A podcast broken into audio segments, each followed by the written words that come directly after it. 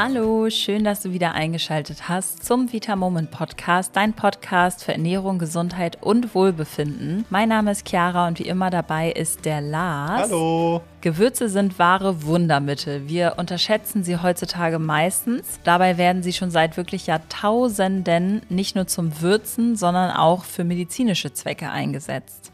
In der heutigen Folge sprechen wir über unsere Lieblingsgewürze und ihre gesundheitlichen Vorteile. Wir sprechen darüber, wie sie wirken und wie du sie richtig anwenden kannst. Doch bevor es losgeht, hier einmal der Hinweis auf unsere Aktion, die noch bis heute Abend geht.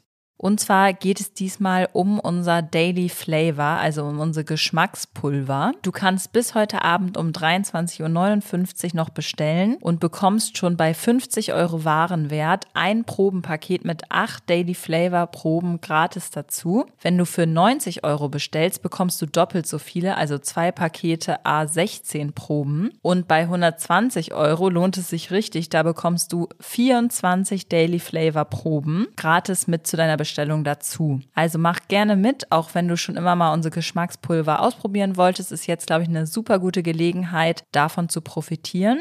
Die eignen sich vor allem zum Süßen von beispielsweise Quark oder auch zum Backen als Zuckerersatz. Und ja, ich würde sagen, Lars und ich sind beide ziemliche Fans von vor allem Käsekuchen und Vanillesahne, oder? Absolut. Also wenn du Daily Flavor vielleicht auch noch nicht kennst, dann probier es einfach durch diese Aktion gerne mal aus. Wir haben auf jeden Fall die Feedbacks bekommen, dass das Daily Flavor gerade beim Abnehmen das Leben echt deutlich erleichtern kann. Ja, dann würde ich sagen, viel Spaß mit der Aktion und wir starten direkt rein in die Folge. Viele kennen Gewürze nur als Geschmackserlebnis in Speisen. Sie haben allerdings auch wirklich beeindruckende Heilkräfte, wirken antioxidativ, entzündungshemmend und sogar Cholesterin senkend. Was können die richtigen Gewürze denn noch so alles, Lars? Liebe Leute, ich bin riesen Gewürzfan und möchte da echt auch noch deutlich mehr drüber wissen, als ich das aktuell tue. Deswegen freue ich mich auch sehr über die heutige Folge, denn schon mal als kleine Quintessenz, Gewürze machen nicht nur das Essen leckerer, sondern sind auch noch dabei super gesund. Für mich ist das also ein mega Doppeleffekt bei Gewürzen. Die machen das Essen lecker und spannend und sind auch noch gut für die Gesundheit. Also jetzt aber zur Frage, ja, insbesondere scharfe Gewürze führen dazu, dass die Wärmeabgabe des Körpers erhöht wird. Das heißt, uns wird warm. Und damit der Körper auf Normaltemperatur wiederkommen kann, wird im Zweifel tatsächlich ein bisschen Körperfett verbrannt. Das ist natürlich kein Rieseneffekt. Da dürfen wir uns jetzt auch nicht zum Abnehmen drüber schummeln, dass wir nur was Scharfes essen müssen und dann nehmen wir ab. So ist es nicht. Aber es ist ein kleiner positiver Faktor. Außerdem gibt es auch einige Gewürze, die zum Beispiel den Blutzuckerspiegel stabilisieren können. Es gibt Gewürze, die können verdauungsfördernd wirken, die sind gut fürs Immunsystem. Sowas wie Pfeffer, Chili, Curry, Paprika und Ingwer können zum Beispiel auch eine vermehrte Speichelproduktion mit sich bringen. Das kann die Verdauungsprozesse befördern und kann auch dazu führen, dass wir tatsächlich im Mund schon besser gegen bestimmte Erreger geschützt sind, weil einfach diese Speichelproduktion auch wie auch eine natürliche Schleimschicht im Mund ist. Da sind dann auch so Schleimstoffe drin wie die Neuraminsäure und auch Hexosamine die führen einfach dazu, dass wir da gut geschützt sind. Also bevor ich zu weit aushole, es gibt einfach viele Gewürze, die sind super gut auf verschiedene Arten und Weisen für unsere Gesundheit. Und da möchten wir heute einfach mit dir gemeinsam ein bisschen drauf eingehen. Ja, natürlich kann man von Gewürzen alleine jetzt keine Wunder erwarten, aber in einer ausgewogenen und gesunden Ernährung können sie uns einfach viele Vorteile liefern und helfen, den Körper zu unterstützen. Und wir finden, wenn wir hier so viel über Ernährung sprechen, dann gehören da definitiv auch Gewürze dazu. Dann fangen wir jetzt mal an mit unseren Lieblingsgewürzen. Und zwar würde ich sagen, Lars, fang doch mal mit Platz 1 an, nämlich das Kurkuma. Ja, Kurkuma stammt aus Indien, Vietnam oder Java, also Indonesien. Und die Wirkung, die das Kurkuma hat, die wir im Körper haben möchten, die kommt insbesondere durch das Kurkumin. Das ist quasi ein einzelner Stoff, der im Kurkuma enthalten ist. Kurkumin hilft nämlich zum Beispiel beim Entgiften unserer Hauptstoffwechselfabrik der Leber im Körper. Und das funktioniert zum Beispiel dadurch, indem das Kurkumin Schwermetalle aus dem Körper ausleitet. Außerdem kann es unser Immunsystem unterstützen, weil es einfach ein starkes Antioxidant ist und zudem wirkt es auch sehr antientzündlich und kann deswegen bei diversesten Krankheiten auch helfen, wie zum Beispiel Arthrose, Schuppenflechte, Neurodermitis, Arthritis und so weiter. Es gibt sogar Studien, die Kurkumin als Prävention für Krebs empfehlen. Das ist natürlich nichts, was wir jetzt hier als Fakt hinstellen können. Ich wollte einfach nur erwähnen, dass es das gibt. Ich würde jetzt aber niemals so weit gehen und sagen, Kurkumin sollte gegen Krebs verwendet werden. Wer Kurkuma pur probiert, der weiß dann auch, das schmeckt würzig und schmeckt auch bitter. Deswegen schmeckt es aus meiner Sicht sehr, sehr gut zu Reisgerichten, ganz klassisch für Curry oder auch für Fleisch, Fisch oder Rührei. Interessant ist auch, dass sogar wenn sich eine Erkältung anschleicht, auch ein Tee aus Kurkuma und Ingwer echt gut helfen kann. Das kannst du auch vielleicht mal ausprobieren. Was auch noch ein sehr, sehr wichtiger Punkt ist, den ich bei der Recherche entdeckt habe, ist, dass mittlerweile auch wirklich immer mehr Frauen hochdosiertes Kurkuma, also mit sehr viel Kurkumin, konsumieren, um ihre Regelschmerzen zu lindern. Und das Ganze funktioniert, weil Kurkumin die Prostaglandin-Synthese hemmt und dadurch die Gebärmutter weniger stark verkrampft. Prostaglandine sind Gewebeeiweiße, die das Zusammenziehen des Uterus stimulieren. Das heißt, die dafür sorgen, dass es sich mehr zusammenzieht. Und wenn diese gehemmt werden, dann hast du einfach weniger Schmerzen und weniger Entzündungen. Da ist jetzt die Frage, welche Menge muss ich denn insgesamt überhaupt zu mir nehmen, damit diese ganzen Vorteile, von denen Lars und auch ich jetzt gesprochen haben, wirklich auch eintreten und funktionieren. Ja, jetzt kommen wir so ein bisschen zum Nachteil bei Kurkuma oder Kurkumin. Nämlich, ich habe ja erwähnt, Kurkumin ist nur ein Bestandteil von Kurkuma und das ist aber das, was in unserem Körper wirklich gut wirkt. Jetzt ist es leider so, dass im Kurkuma nur ungefähr 3% Kurkumin enthalten sind. Das heißt, ich müsste wirklich extrem viel Kurkuma-Gewürz verwenden, um überhaupt eine gesundheitliche Wirkung zu erzielen. Deswegen ist es einfach aus unserer Sicht sinnvoll, das Kurkumin konzentriert und isoliert zuzuführen. Das Ganze empfehlen wir dann einfach über ein gut dosiertes Nahrungsergänzungsprodukt ohne Piperin, also ohne schwarzen Pfefferextrakt. Denn der schwarze Pfeffer, der kann dazu führen, dass einfach bestimmte Medikamente im Körper nicht mehr so wirken, wie sie sollen und dass auch der Magen gereizt wird. Und das wird leider im Marketing von manchen Firmen immer so verkauft, als wäre das der eigentlich ganz besondere Wirkstoff da im Produkt. Wir würden es auf keinen Fall empfehlen. Und deswegen würde ich dir aber jetzt ans Herz legen, dass du vielleicht einfach mal unser Kurkumin ausprobierst. Das findest du also einfach, wenn du in die Folgenbeschreibung reingehst und dir da einmal den Link anschaust und den natürlich nicht nur anschaust, sondern auch anklickst. Oder du gehst einfach in den Vita Moment Shop rein und gibst da Kurkumin ein. Wir haben tatsächlich auch für dich, wenn du jetzt gerade aufmerksam zuhörst, hier auch mal eine Besonderheit.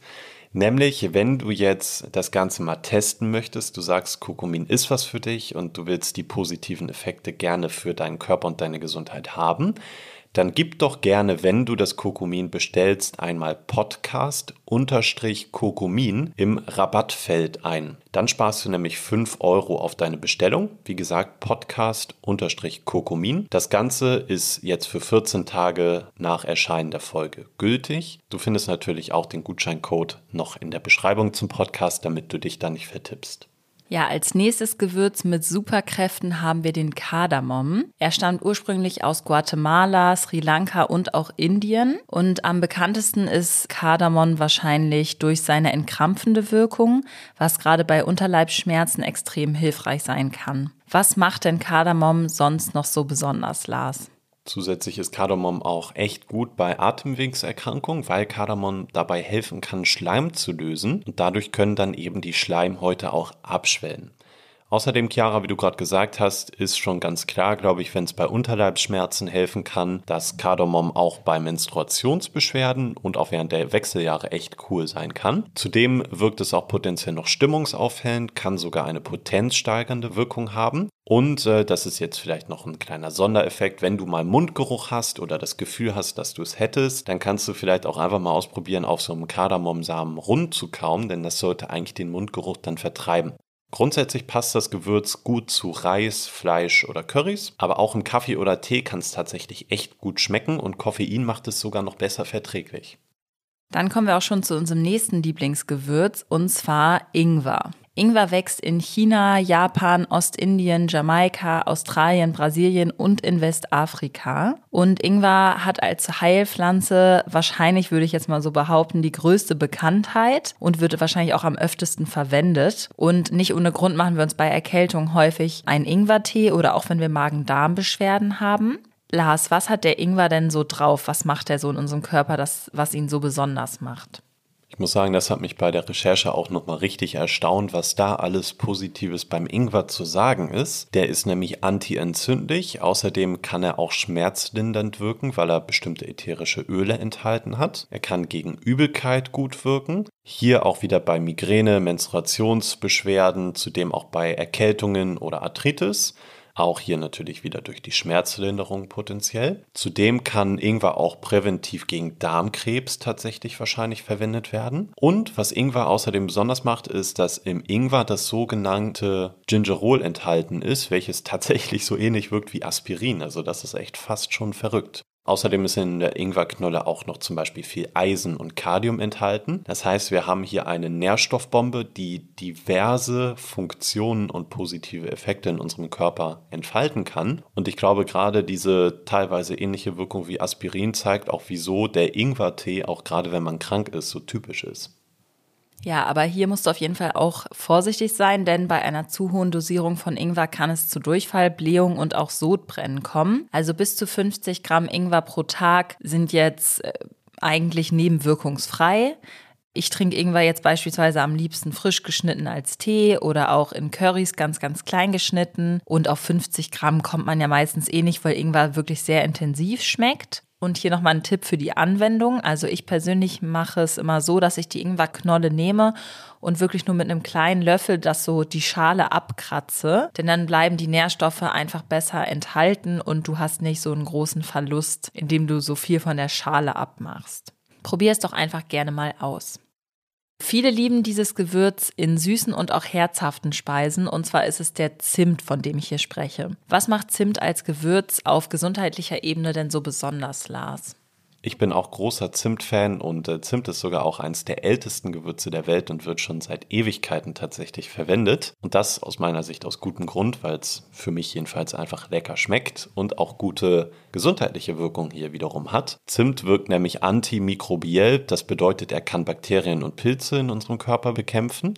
Außerdem wird die Bauchspeicheldrüse durch Zimt entlastet. Das liegt einfach daran, dass durch Zimt die Zellen insulinsensitiver werden. Was bedeutet das für dich? Du hast Kohlenhydrate oder Zucker gegessen. Dieser schwimmt dann da erstmal im Blut rum und aus dem Blut soll der Zucker aber ja rauskommen, der soll in die Zellen rein und dafür wird von der Bauchspeicheldrüse Insulin ausgeschüttet.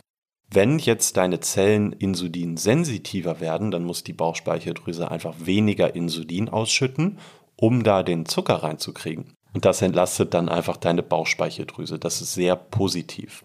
Im Zimt gibt es noch einen Wirkstoff, der nennt sich Kumarin. Der ist so ein bisschen positiv und negativ zu beurteilen, denn Kumarin wirkt zwar entzündungshemmend, kann aber in zu großen Mengen auch problematisch werden, beispielsweise für die Leber. Deswegen solltest du am besten immer einen qualitativ hochwertigen Zimt nehmen, denn das ist dann meistens der Ceylon-Zimt. Ich weiß ehrlich gesagt nicht, ob ich das richtig ausspreche. Der Vorteil bei dieser Zimtart ist, dass der dann einen sehr niedrigen Anteil eben an Kumarin hat und im Gegensatz zu der anderen gängigen Zimtsorte, das ist nämlich der Cassia-Zimt, da ist deutlich mehr drin und wir haben einfach ein bisschen mehr das Problem, dass wir davon nicht so viel nehmen sollten. Wenn du aber Ceylon nimmst, dann kein Problem, dann sage ich, äh, gönn dir gern ordentlich Zimt, mache ich auch regelmäßig, ist gesund für dich. Du solltest am Tag nur nicht mehr als jetzt einen Teelöffel Zimt zu dir nehmen und bei empfindlichen Menschen kann es einfach bei zu viel Zimt sonst zu Kopfschmerzen oder auch Übelkeit kommen. Du solltest am Tag nicht mehr als einen Teelöffel Zimt zu dir nehmen und bei empfindlichen Menschen kann es nämlich sonst bei Zimt auch zu Kopfschmerzen oder auch Übelkeit kommen. Aber Zimt ist ja so intensiv und so ein intensiver Geschmack auch, dass man wirklich nicht viel mehr als einen Teelöffel benötigt davon. So, dann kommen wir jetzt auch zum fünften Gewürz und zwar Kreuzkümmel. Der wird teilweise auch Kumin genannt, nicht zu verwechseln mit Kurkumin. Lars, was kann denn der Kreuzkümmel so? Ja, also der kann grundsätzlich einmal Blutzucker reduzieren, der kann Knochendichte erhöhen, kann gegen einen Blähbauch helfen, gegen Husten und kann die Verdauung anregen. Und gerade das beim Blähbauch, das kennen, glaube ich, recht viele. Deswegen ist auch so ein typischer Tipp, dass wenn man Hülsenfrüchte isst, als Klassiker Linsen zum Beispiel, dass man da, wenn man es mag, ein bisschen Kreuzkümmel mit ranpackt, damit das Ganze einfach besser verdaut werden kann und nicht der typische Blähbauch entsteht, der manchmal dann entstehen kann. Kreuzkümmel kann außerdem die Darmbewegung anregen und hilft auch bei der Sanierung der Darmflora. Das bedeutet, Der macht äh, schlechten Pilzen im Darm ordentlich zu schaffen und sorgt einfach dafür, dass da eine gute Stimmung ist. Ja, jetzt ist natürlich die Schwierigkeit, dass Kreuzkümmel grundsätzlich sehr intensiv ist und positiv ausgedrückt einzigartig schmeckt. Das heißt, es gibt Menschen, die mögen ihn halt und es gibt Menschen, die mögen ihn aber auch gar nicht. Ich zum Beispiel finde ihn ganz lecker, wenn es einfach nicht zu viel ist und nicht das einzige Gewürz ist. Ich kenne aber auch viele, die sagen, sobald irgendwo Kreuzkümmel drin ist, sind sie raus und können das nicht essen. Grundsätzlich passt er aber an sich ganz gut zu Kohl oder auch zu Sauerkrautgerichten oder zu Käse oder Brot. Wenn du es also magst, probier es gerne mal aus, gerade wenn du auch bei Hülsenfrüchten, wie gesagt, mal Probleme mit Blähungen oder so hast. Das nächste tolle Gewürz ist Chili. Chili wird in der Regel im tropischen Raum angebaut. Und Lars, daher die Frage jetzt mal an dich. Wofür ist Chili denn jetzt gesundheitlich besonders gut? Besonders gut ist es fürs Immunsystem, für unsere Durchblutung. Ich glaube, das merkt jeder, der vielleicht auch mal versehentlich zu scharf gegessen hat für seinen Geschmack. Da wird wirklich das Gesicht rot. Ich kenne das auch, dass ich tatsächlich einfach extrem anfange zu schwitzen. Es ist einfach unangenehm. Und das führt zusätzlich auch noch dazu, das kenne ich auch bei mir, wenn ich scharf esse, dass ich in meinem Appetit gezügelt bin. Das heißt, ich esse schärfer und dann habe ich tatsächlich gar nicht so viel Lust, so viel zu essen. Außerdem kann Chili auch bei Magengeschwüren helfen. Das liegt einfach daran, dass die Magenschleimhaut mit einer säureunlöslichen Schutzschicht vom Chili überzogen wird. Und das schützt einfach davor, dass einfach überhaupt ein Magengeschwür entstehen kann. Denn das entsteht in der Regel durch eine Schädigung der Magenwand. Die ist dann aber ja durch die Schutzschicht quasi geschützt. Außerdem wirkt Chili auch wiederum entzündungshemmend, so wie viele andere Gewürze auch und potenziell sogar schmerzlindernd. Und der gesundheitlich ganz interessante Stoff im Chili, der dort enthalten ist, das ist das Capsaicin. Und das wird tatsächlich von Wissenschaftlerinnen und Wissenschaftlern schon als antioxidative Waffe gegen Krebs auch experimentell verwendet. Verwenden kannst du Chili grundsätzlich in allen Gerichten, um etwas Schärfe einfach reinzubringen. Ich glaube, bei herzhaften Gerichten ist das recht naheliegend. Tatsächlich lohnt es sich manchmal aber auch, das in kleiner Dosierung auch bei süßen Gerichten auszuprobieren. So wie du zum Beispiel heutzutage ja auch in einigen Schokoladensorten sogar schon Chili findest. Außerdem sehr, sehr viele gesundheitliche Vorteile hat der nächste Kandidat und zwar ist das der Koriander. Koriander wird in Asien schon seit Jahrtausenden als Heilpflanze genutzt und hilft unter anderem bei Verdauungsbeschwerden und auch Völlegefühl. Und er unterstützt die Ausleitung von Giftstoffen, insbesondere von Schwermetallen ähnlich wie der Kardamom dämpft auch Koriander den Reizhusten. Insbesondere in der asiatischen Küche wird häufig Koriander gegessen. Das haben bestimmt schon viele in asiatischer Küche kennengelernt. Und ich würde mal so sagen, entweder man liebt Koriander, glaube ich, oder man hasst ihn. Damit meint sie, dass sie Koriander nicht mag? Ja, also ich hasse auf jeden Fall Koriander. Das ist für mich echt das Allerschlimmste. Wenn Koriander in einem Essen drin ist, dann kann ich es eigentlich nicht mehr wirklich essen. Aber gesundheitlich lohnt er sich definitiv und vor allem, wenn du ihn gerne magst, solltest du ihn auch wirklich gerne essen. Lars, willst du noch mal was zur Aufbewahrung und Anwendung von Gewürzen im Generellen sagen? Da sind uns bei unserer Recherche nämlich auch wirklich spannende Tipps über den Weg gelaufen.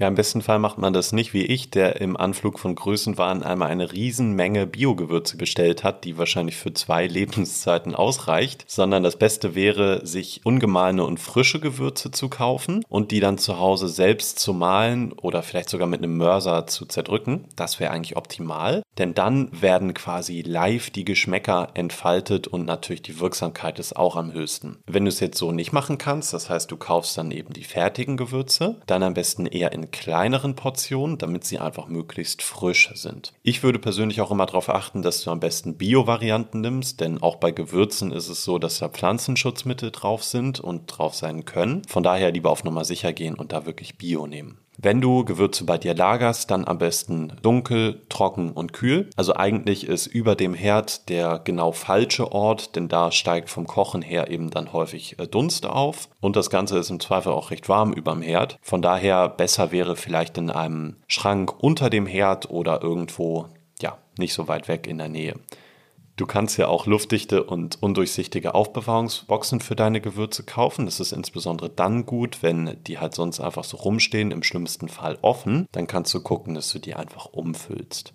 Wieso sollten wir das Ganze machen? Einfach weil Wärme und Feuchtigkeit den Gewürzen wirklich das Aroma entziehen und dann nicht mehr so lecker schmecken. Wenn du frisch gemahlene Gewürze hast, dann sollten sie am besten erst kurz vor dem Servieren auf das Gericht gegeben werden, damit sie dann eben nicht verbrennen und richtig lecker schmecken.